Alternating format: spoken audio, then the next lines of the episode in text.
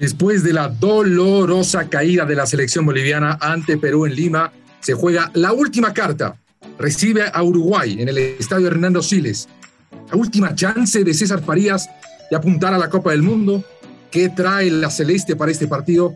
Hoy charlamos con Sergio Gorsi de Footbox Uruguay para conocer cuáles son las expectativas del partido más importante de la selección boliviana. Footbox Bolivia, un podcast con José Miguel Arevalo, exclusivo de Footbox.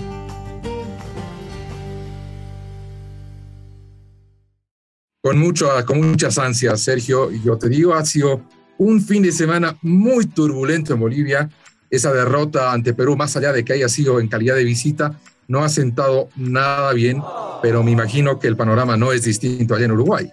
Justamente cuando te escuché decir la palabra dolorosa en, tu comienzo para tu podcast, me quedé pensando en que acá se podría usar las mismas palabras de pronto desde, otro, desde otra óptica, desde otro punto de vista, ¿no?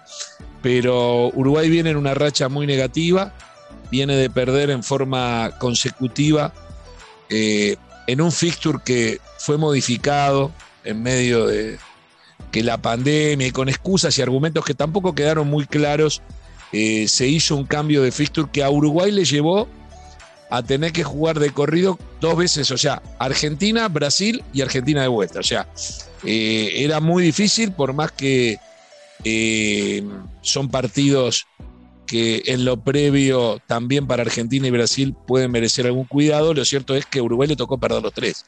Y esto también ha generado eh, la, palabra dolor fundamentalmente. Más en los dos primeros partidos de visitante, donde Uruguay recibió goleadas.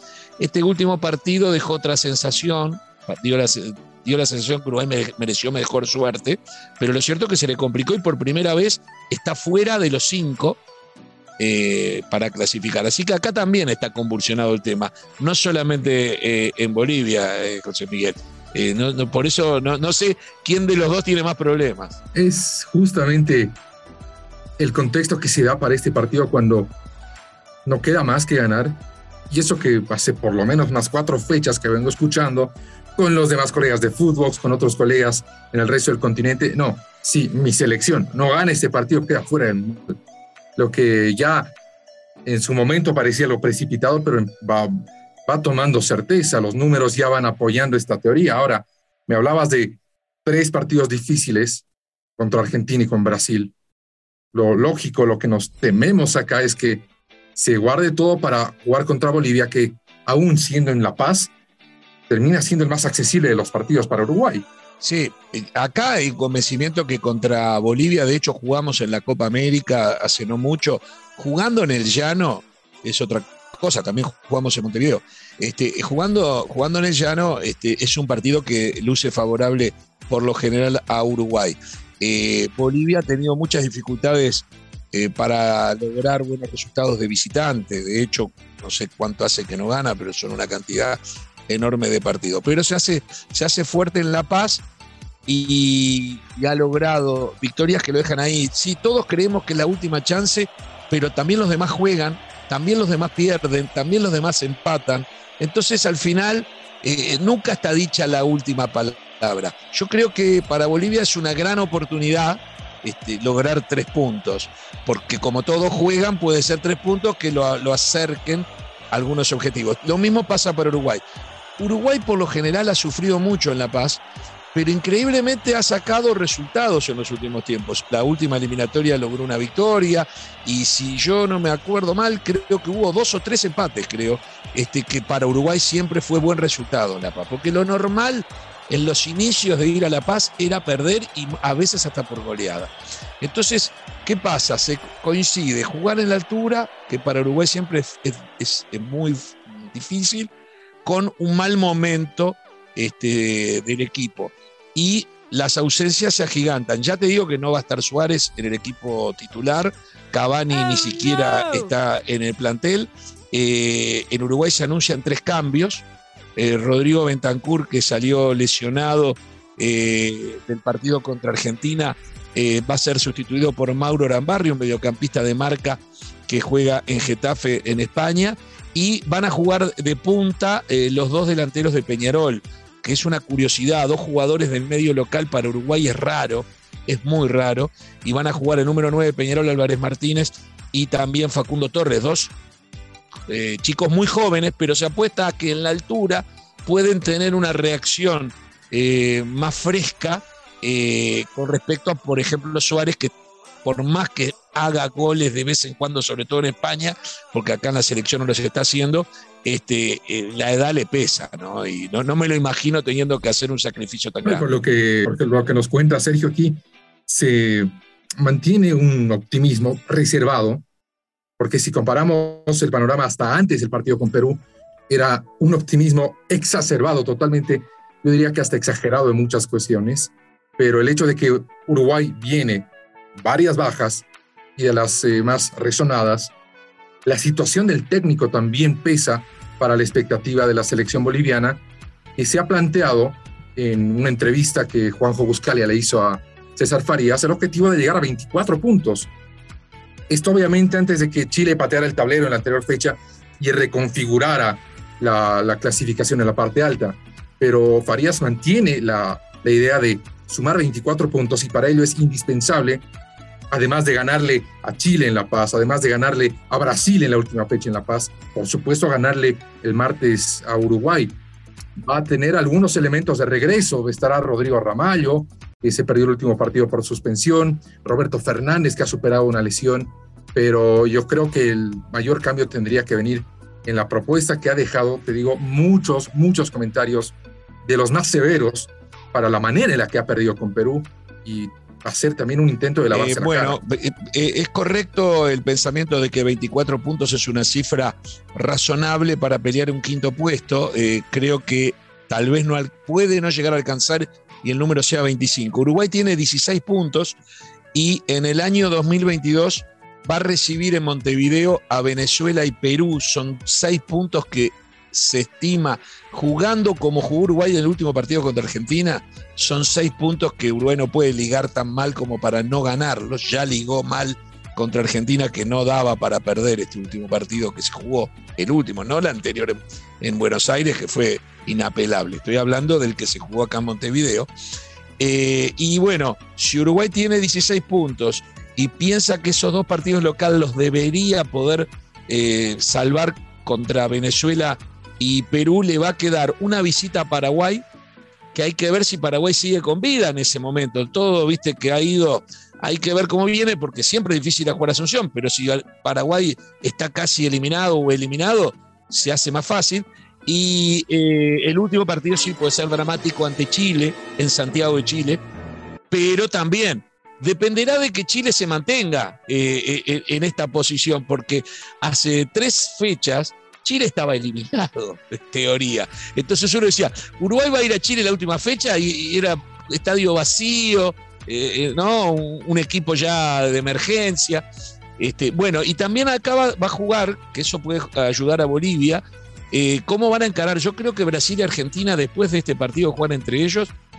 Todos los demás partidos los van a jugar con un equipo B, con lo bueno y lo malo que tiene, porque Argentina y Brasil tienen muy buenos jugadores y a veces el equipo B como quieren ganarse eh, la titularidad, te van a jugar con, tal vez con más fuerza que el equipo A que ya clasificó y se siente que un partido más no, no le cambia la vida, pero este, pueden darse resultados que en lo previo eh, se creen que eran imposibles, se pueden dar eh, favorables ante esa situación. Un equipo clasificado, para mi gusto, saca el pie del acelerador.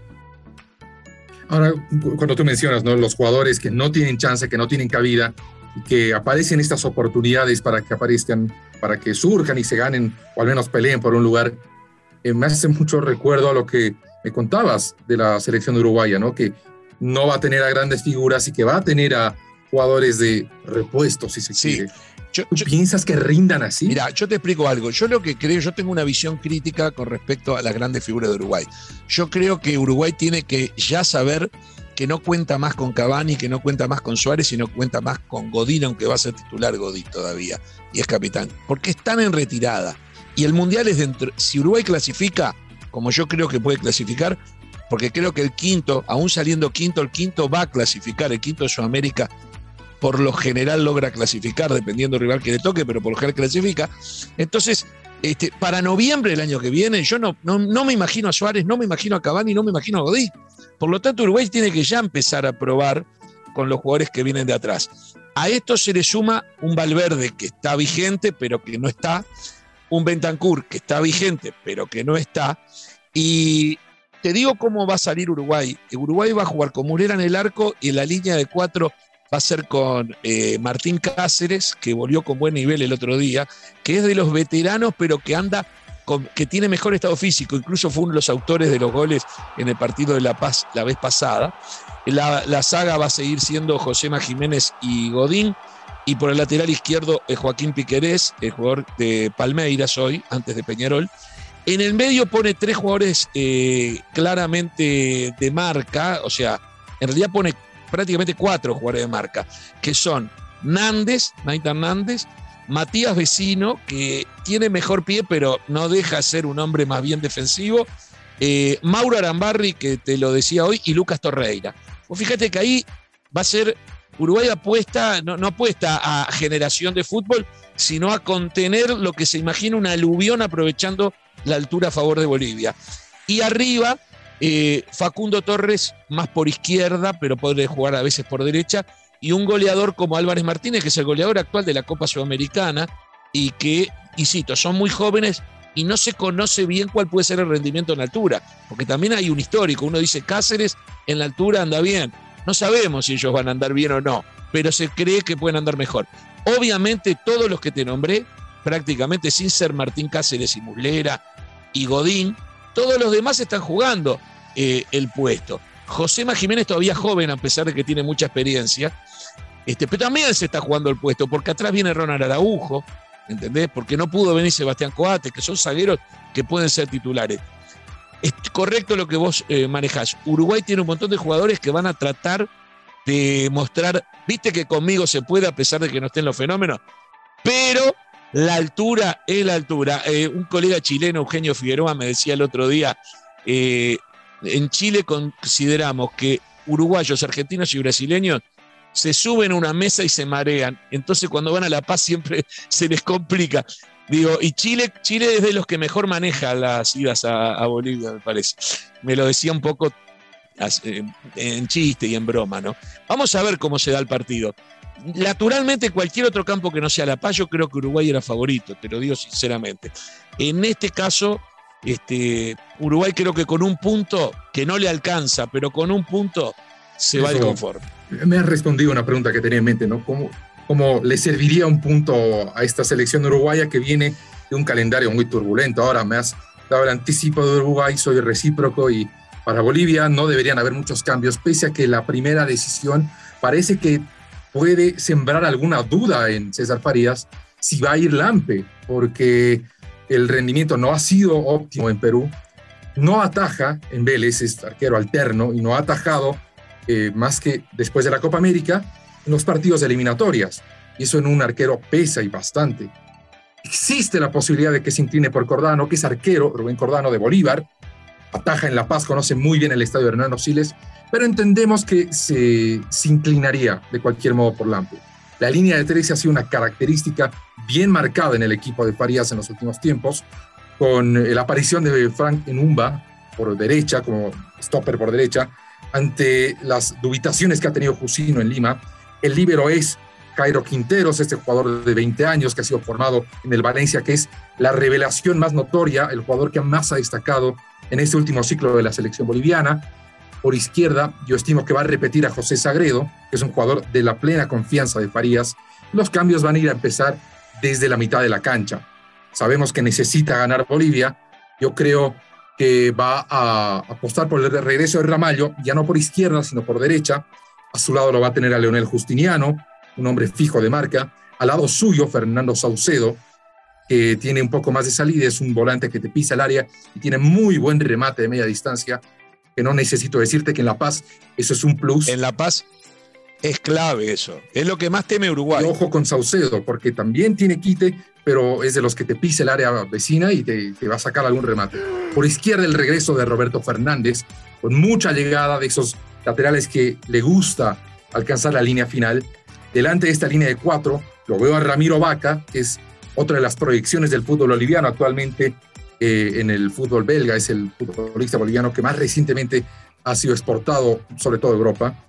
Y arriba lo vas a tener a Martins y vas a tener a Carmelo Algarañas con la franca intención de meter el primer gol antes de los 15 minutos y tratar de manejar el partido. Vamos a ver qué pasa. Eh, no te deseo, con Uruguayo no te puedo desear suerte. Lo que sí te digo es que vamos a estar juntos de vuelta después del partido para evaluar no solamente lo que haya pasado en La Paz entre Uruguay y Bolivia, sino para evaluar toda la fecha, porque yo creo que también, viste, cuando juegan los demás, eh, también los resultados son importantes.